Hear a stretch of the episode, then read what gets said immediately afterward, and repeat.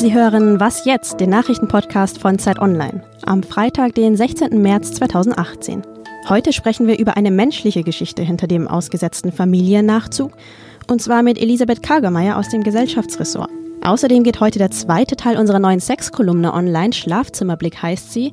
Und darüber spreche ich mit unserer Kolumnistin und Sexualtherapeutin Angelika Eck. Doch zunächst die Nachrichten.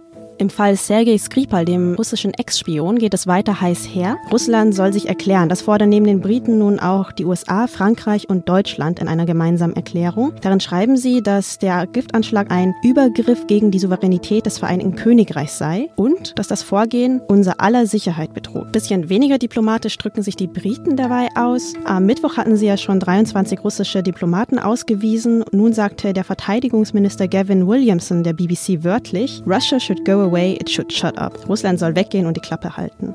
Jens Spahn hat an seinem ersten Tag als Gesundheitsminister ziemlich viel versprochen. Zum Beispiel will er in seiner Amtszeit den Pflegeberuf attraktiver machen und er will sich dafür einsetzen, dass Pflegekräfte mehr Geld bekommen. Konkret strebt er eine verpflichtende Bezahlung nach Tarif an. Außerdem forderte Spahn auf dem Deutschen Pflegetag mehr Ausbildungsplätze. Die Gruppe Freital zieht zum Bundesgerichtshof. Die Gruppe Freital, das sind die, die 2015 fünf Sprengstoffanschläge verübt haben. Nun haben sechs der acht wegen Terror und versuchten Mord verurteilten Mitglieder angekündigt, in Revision zu gehen. Über die Zulassung der Revision muss nun der Bundesgerichtshof entscheiden. Redaktionsschluss für diesen Podcast ist 5 Uhr.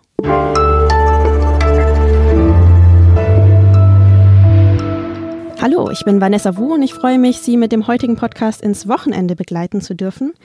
Auf den heutigen Tag hatten ziemlich viele Flüchtlinge hingefiebert, denn ab heute hätten sie wieder Anträge zum Familiennachzug stellen können hätte, weil das können sie nicht.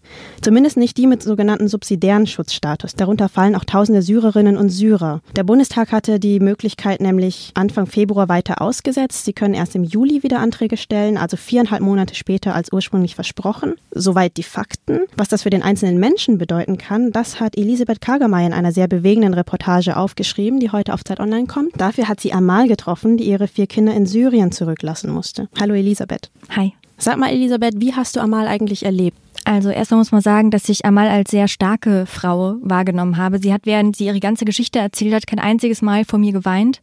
Hat gesagt, das macht sie nur, wenn sie alleine ist, nachts im Bett, nicht vor Menschen, ähm, was ich sehr beeindruckend fand. Aber sie hat auch erzählt, als sie zum ersten Mal davon gehört hat, dass der Familiennachzug weiter ausgesetzt wird, hat sie wirklich überlegt, ob sie sich umbringen soll. Also man muss sich das so vorstellen, sie hat sich einfach über zwei Jahre an diesem Datum festgeklammert, hat gesagt, 16.03.2018, ab da können meine Kinder endlich kommen. Und dann wurde ihr dieses Datum einfach so weggenommen. Wie sie damit umgeht, das hast du ja in deiner Reportage beschrieben. Zum Beispiel protestiert sie dagegen und sie gibt sich Mühe, positiv aufzufallen. Aber das ist ja auch alles gar nicht so einfach, weil sie aus dem belagerten Ostguta kommt. In deinem Text hast du auch Szenen von da beschrieben und von ihrer Vergangenheit. Wie recherchiert man sowas eigentlich? Ja, sie hat mir sehr viele Fotos gezeigt und Videos gezeigt. Sie steht mit ihren Kindern über WhatsApp in Kontakt, soweit die ihre Handys dort aufladen können. Es gibt nicht immer Strom. Und es war auf jeden Fall sehr berührend, das zu sehen. Also sie hat mir Fotos gezeigt, eben davon, wie es in Ostguta aussieht. Sie hat mir Fotos gezeigt von Bombenanschlägen, die sie selber miterlebt hat, als sie dort war. Sie hat mir Bilder gezeigt von Familienmitgliedern, die gefoltert wurden und auch von Kriegsverletzungen ihrer Kinder. Wie hat ihr euch eigentlich sprachlich darüber verständigt? Also ich hatte eine Übersetzerin dabei, die auch eine gute Freundin von ihr ist ähm, und die hat eben zwischen uns vermittelt, als ich sie in ihrer Wohnung in Strausberg besucht habe. Und wir haben auch einen Chat zu dritt auf WhatsApp und Amal versteht vieles, was man sagt, aber sie traut sich nicht so richtig auf Deutsch zu sprechen. Und einer ihrer Lehrer hat zu mir auch gesagt, dass Amals Gedanken einfach so sehr um ihre Kinder kreisen die ganze Zeit und die Angst, die sie um die hat, dass sie sich total schwer aufs Lernen konzentrieren kann. Deswegen lernt sie vielleicht langsamer, als es andere Flüchtlinge tun. Hm. Wenn ich von vier Kindern Kindern in Syrien höre und Du sagst ja auch, dass sie verletzt sind sogar und ohne Eltern leben. Wäre das nicht eigentlich ein Härtefall? Die Bundesregierung hatte ja den Familiennachzug ausgesetzt, aber trotzdem hieß es ja immer, dass sie Einzelfälle weiter berücksichtigt und vor allem auch die Härtefälle. Ähm, das Problem darin ist, man könnte jetzt denken, klar, vier Kinder in Syrien, die Frau ist alleine hier, das muss doch ein Härtefall sein. Aber das ist noch sehr viel enger gefasst. Ein Beispiel, wo jemand in der Vergangenheit über Härtefall Deutschland kommen durfte, war ein minderjähriger Flüchtling, der in Deutschland gelebt hat und er ist schwer krank geworden und dann durften seine Eltern hierher kommen. Es reicht also nicht einfach, wenn es den Kindern in Syrien schlecht geht. Und so eine Zahl dazu, zwischen Januar 2017 und Januar 2018 wurden nur 96 Härtefälle genehmigt. Es ist also eine sehr kleine Zahl, denen darüber geholfen werden kann. Und das heißt, es sind auch ab Juli dann 1000 plus X Flüchtlinge, die über den Familiennachzug kommen können. Aber es ist eben auch ein sehr kleines X. Vielen Dank. Das war Elisabeth Kagermeier. Sie hospitiert gerade im Gesellschaftsressort von Zeit Online.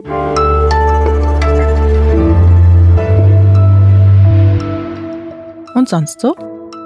Wenn man so die Temperaturen gerade anschaut, glaubt man es kaum, aber es ist bald Frühling, zumindest kalendarisch. Und der kalendarische Frühlingsbeginn markiert auch das kurdische Neujahrsfest oder das alte persische Neujahrsfest. Das feiern ganz viele verschiedene Menschen, nicht nur Kurden, in vielen Gebieten Anatoliens und Zentralasiens, teilweise sogar in China. Besondere Bedeutung hat das Fest aber für Kurden eben.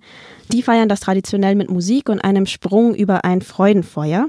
Jedes Jahr ist das Fest aber auch Anlass für politische Kundgebungen, um auf die eigene Situation aufmerksam zu machen.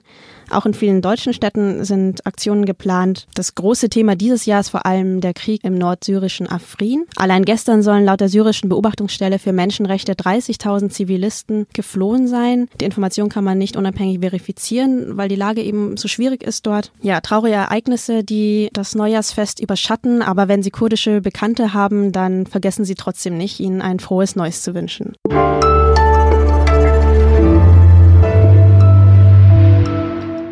Vielleicht haben Sie es ja schon gelesen. Letzte Woche startete eine neue Sexkolumne auf Zeit Online. Schlafzimmerblick heißt sie. Und darin beantwortet die Sexualtherapeutin Angelika Eck regelmäßig Leserfragen zu Liebe, Sex und Partnerschaft. Auch Sie können ihr schreiben an schlafzimmerblick.zeit.de. Zunächst einmal habe aber ich Angelika Eck bei mir am Telefon. Hallo. Hallo. Frau Eck, im ersten Teil Ihrer Sexkolumne geht es ja um ein Paar, das nach vielen Jahren Beziehung fast keinen Sex mehr hat. Im zweiten Teil, der heute erscheint, geht es um einen Mann, der mit Oralsex hadert. Sind das auch so die Themen in Ihrer richtigen Arbeit als Therapeutin? Wer kommt da so zu Ihnen? Also mein Alltag sieht so aus, dass ich in meiner Praxis Leute empfange und eigentlich sehr viele Paare, die Konflikte haben, die um die Sexualität kreisen. Oft sind es Paare, die schon eine Weile zusammen sind und die irgendwann entdecken, dass sie Differenzen haben, dass sie nicht das Gleiche wollen, dass sie, dass der eine etwas will, was dem anderen anderen Unbehagen bereitet oder dass über die Zeit eine Stagnation berichtet wird. Das ist so das eine. Mhm. Und das andere sind zu ganz großen Teilen die sogenannten sexuellen Funktionsstörungen. Also dass Männer zum Beispiel in meine Praxis kommen, die sagen, ich kann die Erektion nicht mehr aufrechterhalten und es macht mir Sorgen oder ich habe gerade eine neue Partnerin und ich möchte, dass sie mich deswegen nicht verlässt. So.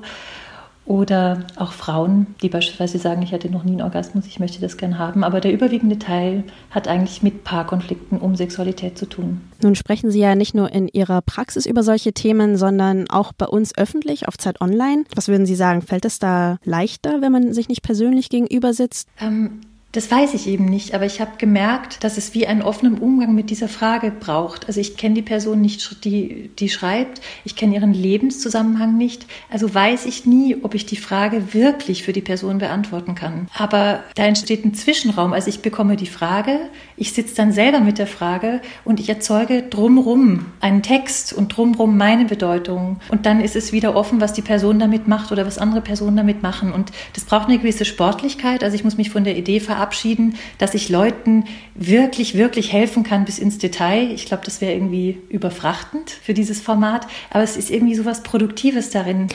In der Kommentarspalte waren die User ja auch erstaunlich offen und haben ihre Probleme berichtet. Fällt es den Leuten vielleicht einfacher, sich nur schriftlich und anonym zu äußern? Was meinen Sie?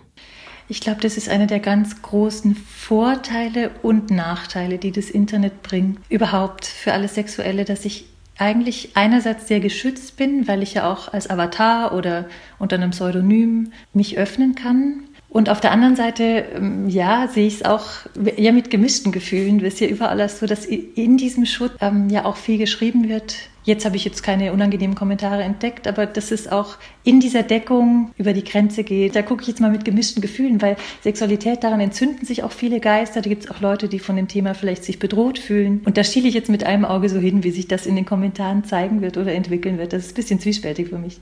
Das war Angelika Eck, Sexualtherapeutin und Kolumnistin bei Zeit Online. Wenn Sie auch Frau Eck schreiben wollen, sie freut sich über Ihre Zuschriften an schlafzimmerblick.zeit.de. Die Fragen behandelt Frau Eck natürlich streng vertraulich. Schlafzimmerblick.zeit.de ist die E-Mail-Adresse. Und damit endet auch schon der heutige Podcast.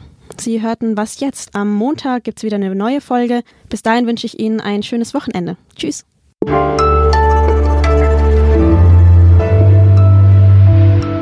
Was war eigentlich der schönste Fall, den Sie je bearbeitet haben? An dem arbeite ich noch.